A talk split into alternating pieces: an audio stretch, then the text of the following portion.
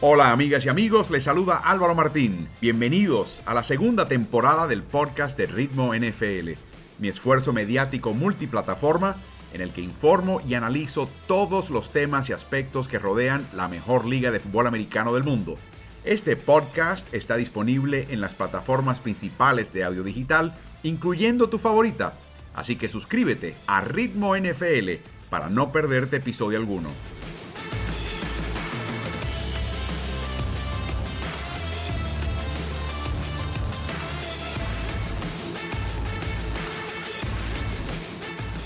¿Qué podemos esperar en Green Bay? Bueno, sabemos de que en los últimos meses y últimas semanas, tanto Aaron Rodgers como la gerencia de Green Bay no ha dicho mucho. Han tratado de calmar un poquito las aguas, pero también sabemos la profunda decepción que siente Rodgers al no poder ganar un campeonato, aspirar a un Super Bowl el año pasado por falta de más armas ofensivas y por esa selección de Jordan Love en el cual tuvo que empeñar selecciones para ascender el equipo de Green Bay que le pareció a él que fue una absoluta y total tontería. En realidad estamos viendo el, final de un arco que comenzó de misma manera. Recuerden que Rodgers estuvo sentado eh, casi cuatro años antes de tomar las riendas del equipo, mientras Brett Favre concluía su carrera gloriosa con el equipo de Green Bay. Le está llegando el turno a Rodgers, pero él siente que todavía tiene mucho más por dar, jugador más valioso el año pasado. Por lo tanto, la perreta y la distancia entre ambos. Un, un factor que complica el tema es el hecho de que la gerencia de Green Bay, contrario a las otras 31 en la NFL, no le responde un propietario. El propietario es la comunidad de aficionados de Green Bay que son dueños del equipo. Es el único equipo que le pertenece a la afición. Y el grupo que está a cargo de la junta, de síndicos es muy reacia a interferir de ninguna manera, ni cerca, ni remotamente, ni supervisar inclusive las decisiones deportivas. Ted Thompson lo hizo por muchos años, Ron Wolf previo a él, jugadores, señores muy parcos, que no le importaba el tema de negocios, no le importaba nada más que armar un equipo que se sostenga a través del tiempo.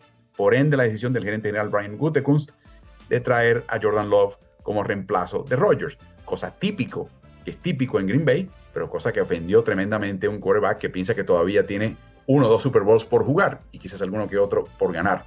¿En qué va a quedar todo esto? Bueno, va a ser sumamente difícil, si no imposible. Y he escuchado por ahí a muchos medios decir, bueno, pueden ir a, Denver, pueden ir a otro equipo, pueden ir a San Francisco, pueden hacer cambios.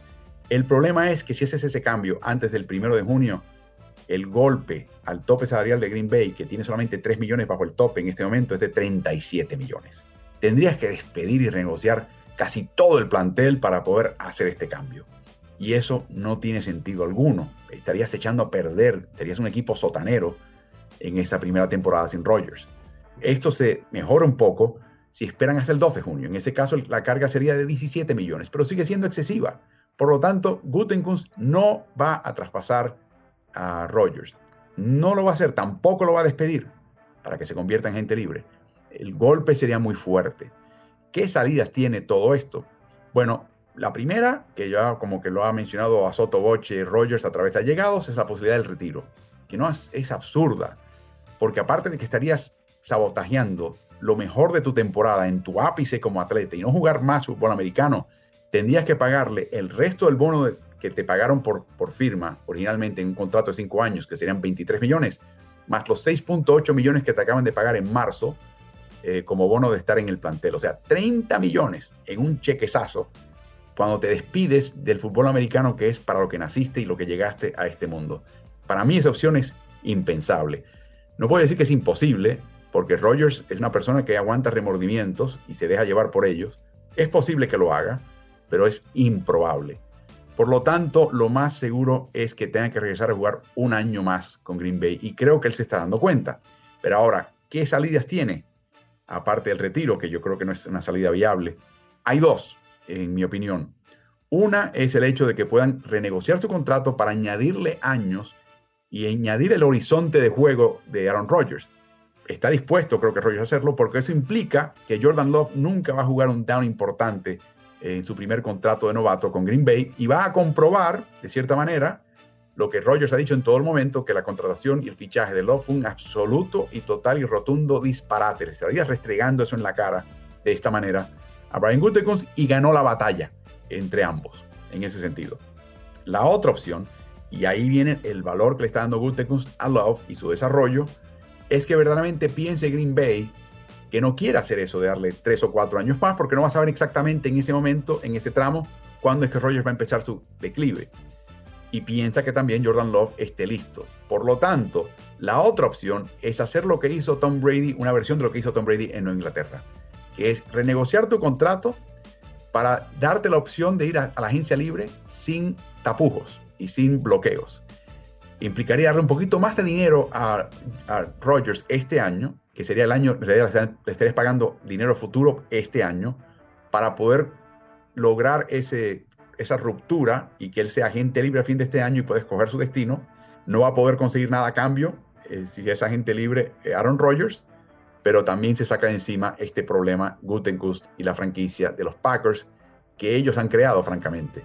Por último, Gutenkust, aunque ya admitió que la manera que ha lidiado esta situación ha sido muy pobre, tiene que ser mucho más insistente y mucho más público en hacerlo en sus mea culpas. Eh, ha sido una laguna para esta gerencia por décadas en Green Bay, que toman decisiones deportivas sin importarle nada, impacto en los negocios del Green Bay, impactos en los jugadores, no le importa. Ellos hacen lo suyo y a los demás que se ajusten. Es otra época de empoderamiento de jugadores y ahora va a tener Green Bay que cambiar un poquito su manera de operar, sobre todo los que están a cargo de operaciones deportivas y tomar mucho más en cuenta la voz y la opinión y la visión que tiene su quarterback, que en este momento en la NFL es prácticamente todo para un equipo que piensa ganar un Super Bowl.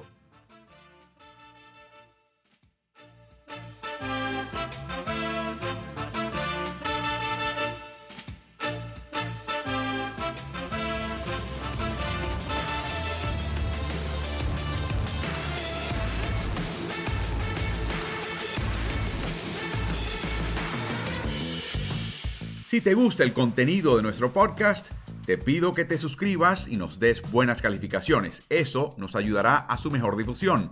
Y corre la voz, porque Ritmo NFL es el nuevo canal multiplataforma digital de información y opinión de quien les habla Álvaro Martín. Lo puedes hallar en Twitter, Instagram, Facebook y YouTube. Búscanos siempre como Ritmo NFL.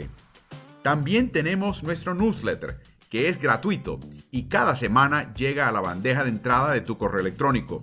Suscríbete en smartsports.com. S-M-A-R-T, Smart, S-P-O-R-T-S, Sports, smartsports.com. Hasta el próximo episodio.